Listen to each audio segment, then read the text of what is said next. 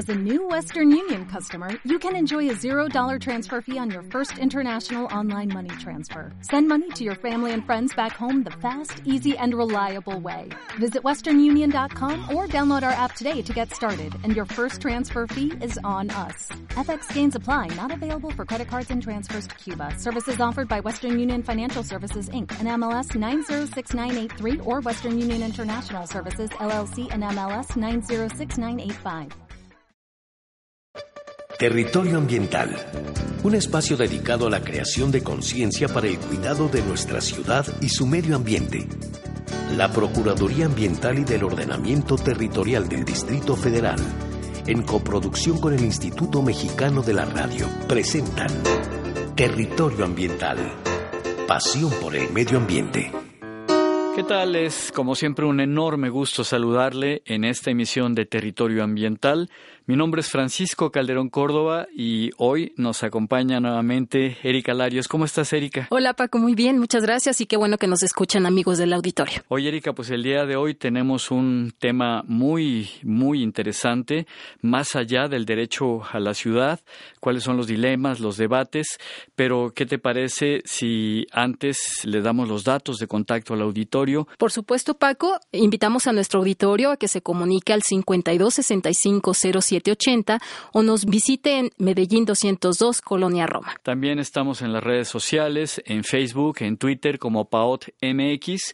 Y bueno, si quiere usted ver todas las entrevistas que hemos tenido aquí, las charlas que hemos tenido en territorio ambiental, puede hacerlo en nuestro canal de YouTube que lo localiza también como PAOT MX. Estamos con el enorme gusto de recibir a un amigo de territorio ambiental. En nuestra primer temporada, si no recuerdo mal, ya nos acompañó por acá. Él es el doctor Antonio Azuela de la Cueva. Él es investigador, catedrático de la Universidad Nacional Autónoma de México y es el vicepresidente también de la Federación Iberoamericana de Urbanistas.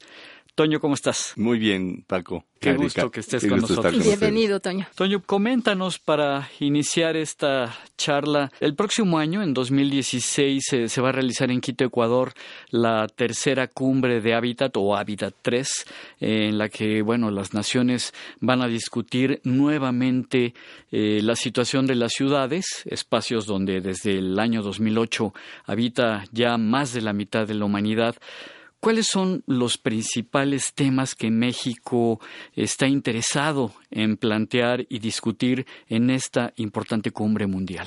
Bueno, yo creo que esta, esta ronda, porque es la tercera cumbre mundial sobre el tema, después de Vancouver 1976, Estambul 1996, viene Quito eh, 2016. Esta vez eh, la discusión va a ser eh, desigualdad y sustentabilidad. Es decir, por primera vez se va a tomar en serio la idea de que lo urbano está íntimamente ligado con lo ambiental y hay una agenda de justicia social, pero también hay una agenda de, de sustentabilidad en las ciudades. Y uno de los temas más atractivos va a ser algo que, de lo que se ha hablado mucho en los últimos años, que es el derecho a la ciudad, que es una idea que sintetiza todas las aspiraciones eh, y anhelos que se tiene en relación con vivir en una ciudad. Una ciudad que no sea excluyente, una ciudad que nos dé todo lo que nos puede dar la vida urbana, sin impactar negativamente al ambiente y sobre todo a las otras comunidades de donde obtenemos agua, recursos. Y lo que queremos hacer es eh, reconocer que para lograr ese tipo de ciudades tenemos dilemas tenemos que tomar decisiones difíciles.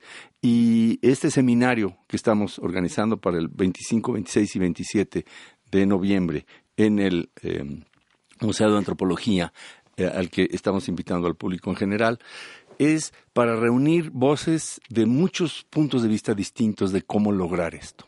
Desde la discusión internacional, eh, global de qué hacer con las ciudades en el mundo, hasta los dilemas tal como los vivimos hoy en la Ciudad de México. ¿De alguna manera esto va a conformar el posicionamiento o, lo que va a presentar México en esta cumbre? Sin duda, eh, queremos enriquecer esa agenda, queremos eh, dar elementos adicionales para que la participación de México en la cumbre revele la riqueza de la discusión que tenemos en la, en la Ciudad de México. Son los gobiernos los que están finalmente representando cada una de las naciones. Así es, es una cumbre mundial en donde hay el, corazón de la cumbre, es una... Eh, está organizado por la Organización de las Naciones Unidas, eh, valga la redundancia, son los estados los que se reúnen, pero siempre desde Vancouver 76 hubo esta posibilidad de agrupar organizaciones eh, sociales en torno a la cumbre y ha habido un diálogo muy, muy provechoso. En el, eh, hace 20 años en Estambul, em, el tema del derecho a la vivienda tenía muchas resistencias por parte de países como Estados Unidos y a pesar de eso se ganó. Y en los últimos años hemos tenido avances muy importantes en el derecho a la vivienda, en políticas contra los desalojos eh, forzados, injustificados, y y eso tiene que ver mucho que ver con organizaciones sociales. Entonces, 20 años después va a haber una reunión en donde las ideas están más maduras y las expectativas están más altas. Toño, políticas públicas van, políticas públicas vienen y siempre se habla de eso del derecho de las familias a tener una vivienda digna para elevar la calidad de vida de sus habitantes, etcétera. Pero en el caso del Distrito Federal, ¿cómo conciliar esta percepción de, de todos los actores y de sus mismos habitantes eh, con este concepto que dices del derecho a la ciudad? Bueno, es un reto muy grande eh, yo creo que independientemente de cómo se formalice el derecho a la ciudad en instrumentos jurídicos o no, porque eso va a ser una discusión de juristas, lo que sí es cierto es que esta frase derecho a la ciudad sintetiza una aspiración eh, que es muy compleja y muy difícil de realizar.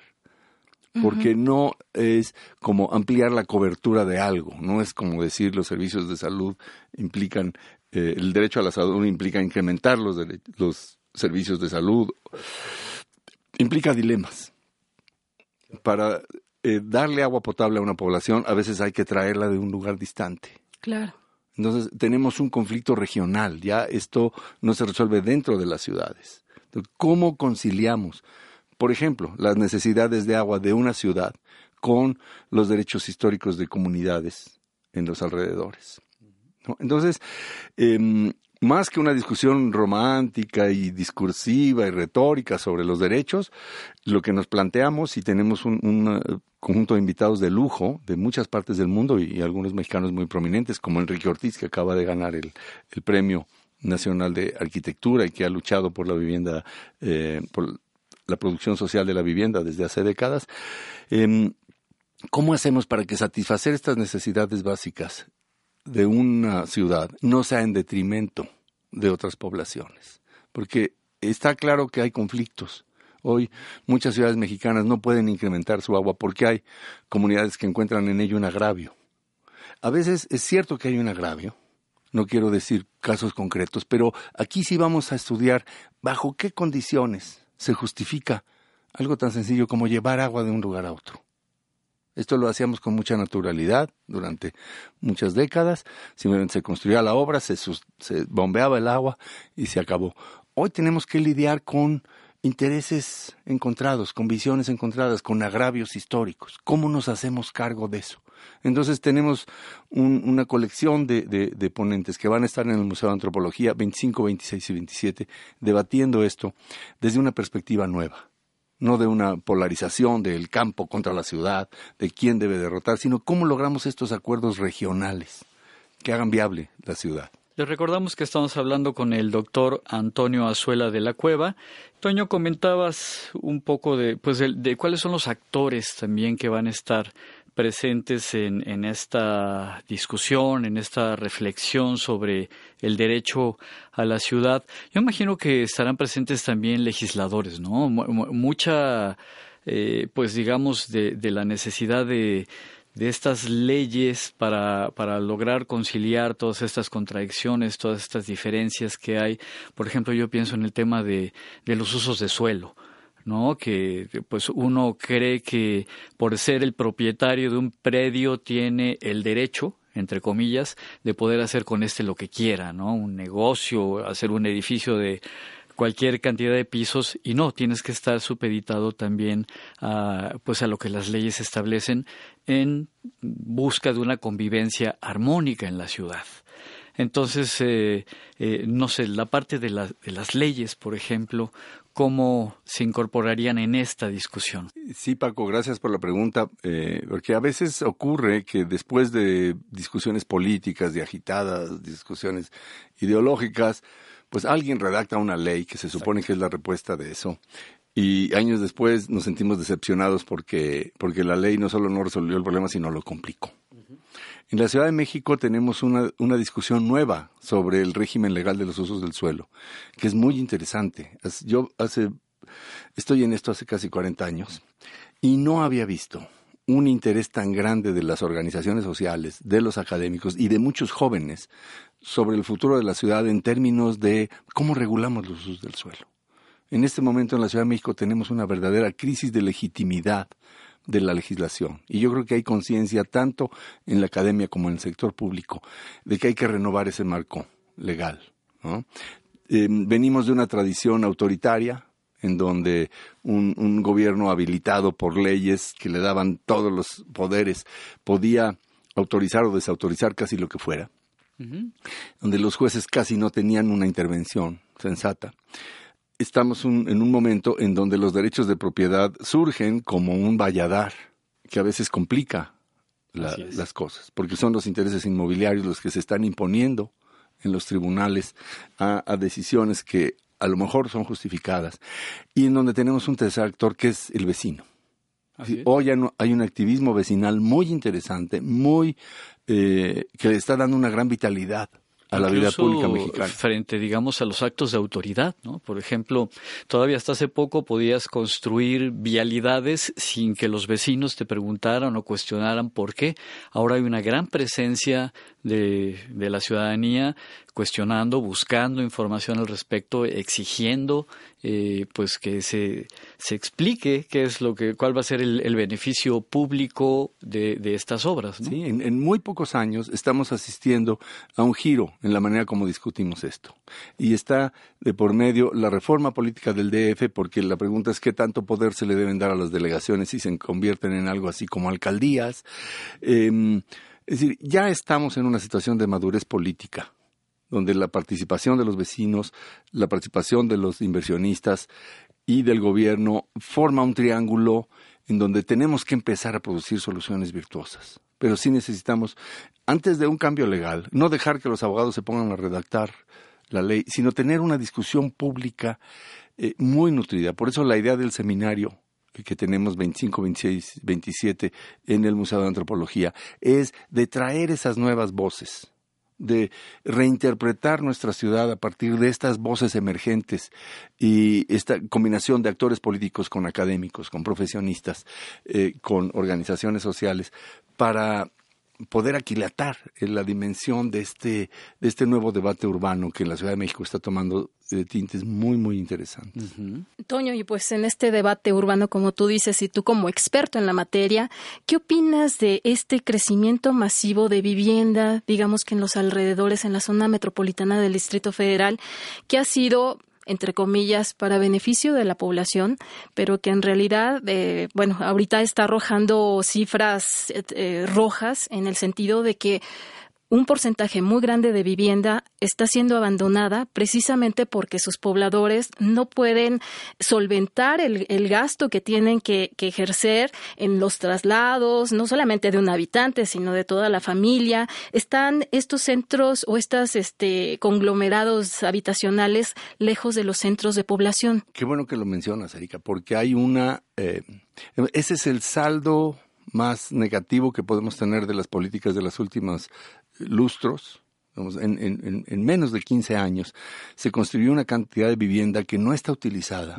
que a nivel mundial es escandaloso. Que México tenga 5 millones de viviendas desocupadas. Imagínate. Allí cabe toda la población rural del país. Sí. Si uno multiplica 5 millones por el precio promedio de una vivienda, sale una cifra estratosférica. Es decir, hemos hecho un eh, dispendio espectacular de recursos, eh, que por cierto casi todos son recursos de los trabajadores, son los recursos del Infonavit, que se están yendo a una vivienda que no se está usando, que está en localizaciones distantes. Y yo creo que los que estamos en el tema urbano estamos de acuerdo en que Eh, esa es la herencia nefasta que hemos recibido y el reto es cómo revertir eso. Pero no es fácil, porque la alternativa es ofrecer vivienda dentro de la ciudad. Y eso tiene un problema. Acomodar más edificaciones para densificar la ciudad trae conflicto social. Para convencer a los vecinos de una colonia de que admitan más vecinos, necesitamos proyectos urbanos muy atractivos, discutidos democráticamente. Es decir, eso no está siendo fácil, porque lo hemos hecho arbitrariamente y porque nos hemos dejado llevar por los intereses del capital inmobiliario. Entonces tenemos que eh, voltear la, la fórmula y poner a la discusión pública de qué ciudad queremos en primer lugar. Pero además reconocer que una parte de los sectores populares no van a poder tener acceso a la vivienda en las localizaciones eh, en donde ya subieron los precios del suelo. Entonces necesitamos intervenir el mercado y sobre todo aceptar la necesidad de que necesitamos aprovechar los baldíos urbanos para nuevos proyectos de vivienda social. La ciudad de Nueva York tiene proyectos de vivienda incluyente. Es decir, en Manhattan se están proponiendo hacer vivienda social y negocian con los promotores inmobiliarios porcentajes de vivienda social. La pregunta es, ¿no podemos aprovechar el terreno que va a dejar el, el aeropuerto de la Ciudad de México cuando se estrene el nuevo como un, espacio de deliberación para ver cómo creamos un, modelo de ciudad nueva. Le recordamos que estamos conversando con el maestro Antonio Azuela, el doctor Antonio Azuela. Y bueno, Toño, ha habido pues eh, realmente poca información, yo creo, pública respecto a lo que va a suceder en, no sé, en cinco años que esté ya concluido el nuevo aeropuerto de la Ciudad de México y estos terrenos en los antiguos eh, llanos eh, de Balbuena. ¿Qué va a suceder con ellos? Hay quienes piensan en que sean desarrollos inmobiliarios, otros piensan en desarrollos comerciales, en desarrollos mixtos. Hay experiencias en distintos lugares, en Estados Unidos, en, Grecia, en Inglaterra, eh, que se ha eh, pues dado un uso distinto a los terrenos de aeropuertos antiguos. ¿Qué va a pasar en la Ciudad de México? ¿Cuál es la discusión al respecto? Bueno, parte del interés de este evento, 25, 26 y 27 de noviembre, eh, Museo de Antropología, es juntar la discusión general sobre las ciudades con nuestros dilemas concretos e inmediatos de la Ciudad de México.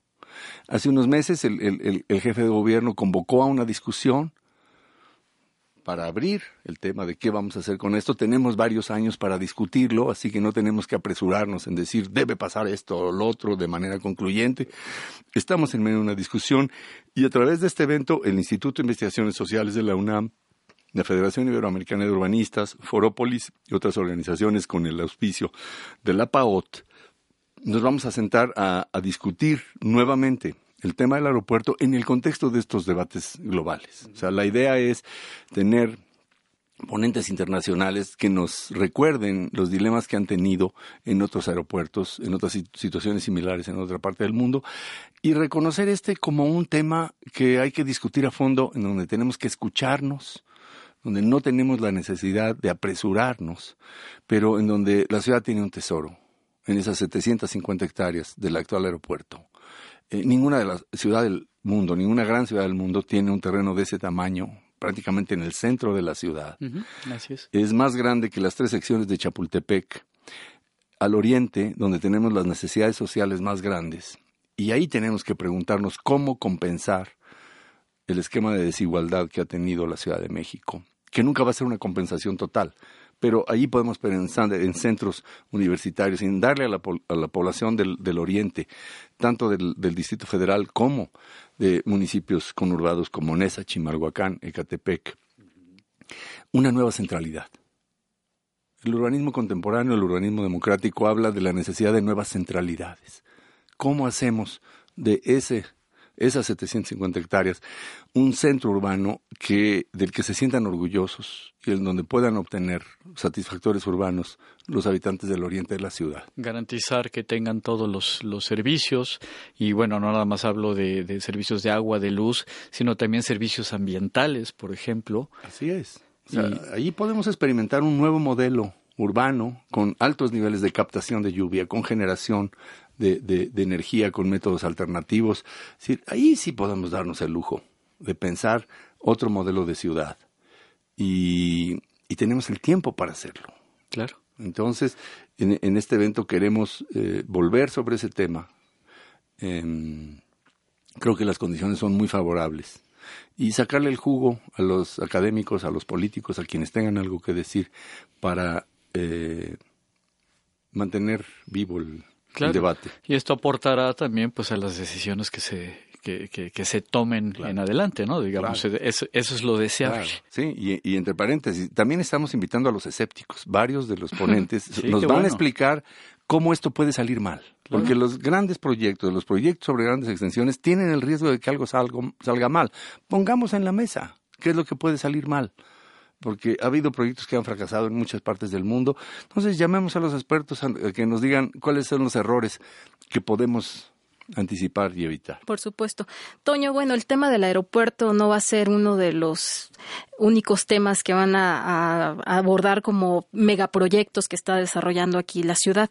¿Qué otros temas están eh, contemplando en el programa? Porque pues está, por ejemplo, el crecimiento del nuevo Santa Fe y todas estas áreas. Bueno, la, agenda es limitada, entonces vamos a, restringirnos a dos dilemas, que es el dilema del aeropuerto y el dilema de los trasvases, lo que decíamos antes, porque es algo que no hemos elaborado lo suficiente.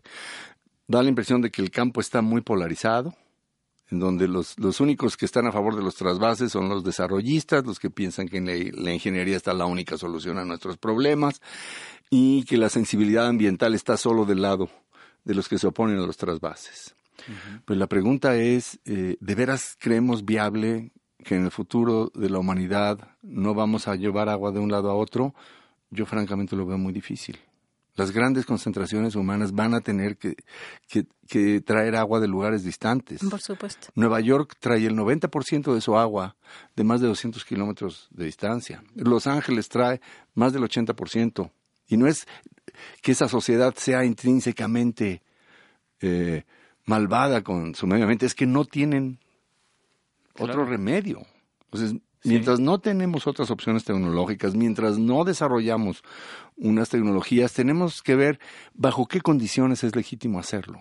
Porque no se puede hacer con la impunidad con lo que lo estamos haciendo. Tenemos que tener claro cuáles son tenemos que poner sobre la mesa, porque ni siquiera se ha puesto en, claro cuáles son los dilemas, cuáles son ¿Bajo qué condiciones se justificaría un trasvase? Sí, es un desafío lo que dices, de que sea legítimo, ¿no? De que pueda satisfacer las necesidades de, de, una población, pero sin vulnerar el derecho que tienen ciertas comunidades también al eh, pues aprovechar sus recursos naturales. Claro. Y si en algún momento los criterios nos llevan a que hay trasvases que no se justifican, bueno, que tengamos claro que no hay que hacerlos, pero después de un debate. Así es, así es. Eh, Toño, esto va a estar súper interesante. Recuérdanos eh, muy bien para que nuestro auditorio pues eh, pueda asistir, pueda, bueno, reservar, digamos, su, su asistencia a este eh, seminario, internacional. más allá del derecho a la ciudad, dilemas y debates hacia Hábitat 3. Es el, los días 25, 26 y 27 de noviembre.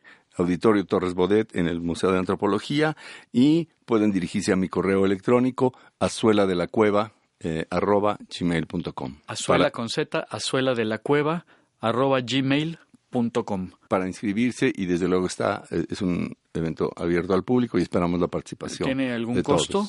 No, no, no, para nada. Es, es un evento abierto, ah, pues gratuito. está excelente. Y, y estamos, eh, tenemos confirmada una lista de ponentes de de varias partes del mundo y, lo mejorcito que tenemos en México para y, generalmente en este tipo de eventos, Erika, hay una enorme apertura para pues las preguntas, la participación que tenga eh, pues la audiencia, los asistentes y seguramente esto va a enriquecer muchísimo, muchísimo la discusión pues de cuál es la ciudad que queremos. Exactamente. ¿no? Toño, pues queremos agradecerte muchísimo el haber venido nuevamente a Territorio Ambiental. Esta es tu casa, lo sabes.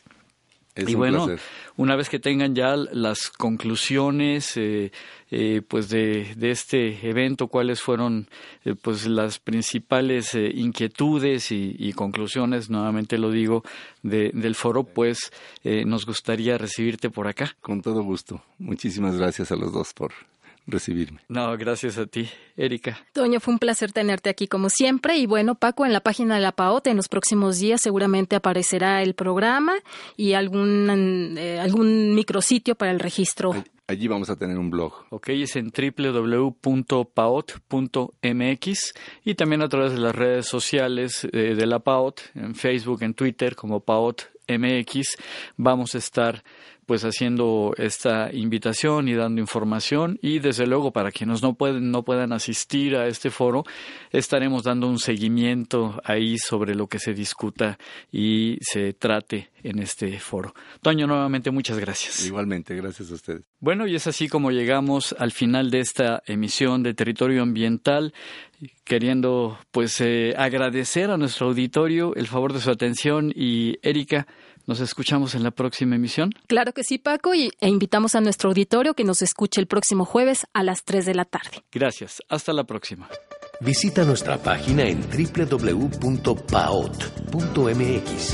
y búscanos en redes sociales. Territorio Ambiental, presentado por la Procuraduría Ambiental y del Ordenamiento Territorial del Distrito Federal, el Instituto Mexicano de la Radio. Territorio Ambiental Pasión por el medio ambiente.